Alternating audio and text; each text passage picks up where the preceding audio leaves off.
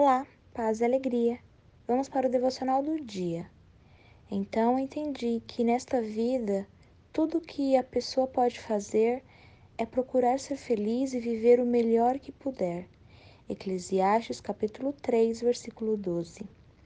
Você é feliz? Nossa resposta deveria ser sim. Uma vez que conhecemos a Cristo, podemos dizer que somos as mulheres mais sortudas nessa vida. Passamos por dias difíceis, mas em tudo vemos a mão do Senhor cuidando dos detalhes. Procurar viver melhor é aproveitar cada segundo de vida. É amar mais, estar mais próxima de pessoas queridas, estar por perto. Talvez na nossa correria do dia a dia não valorizamos nossa família, amigos ou momentos preciosos. A vida é um sopro. Podemos nos deparar com a notícia do falecimento de um ente querido.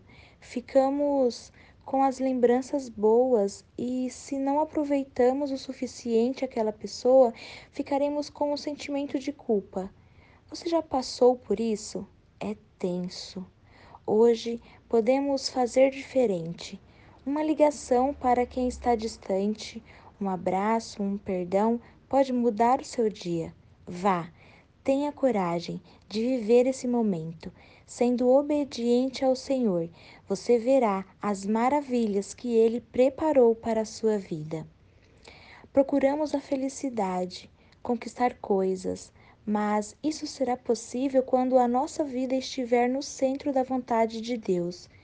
Quanto mais madura nos tornamos, mais entendimento temos acerca da nossa vida. Pensamos um pouco mais antes de tomar certas atitudes.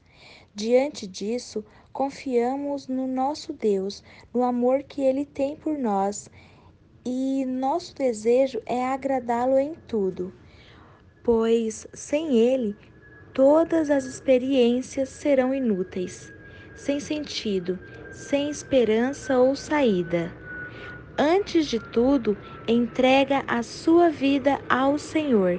Confia nele, pois assim você valorizará os pequenos avanços.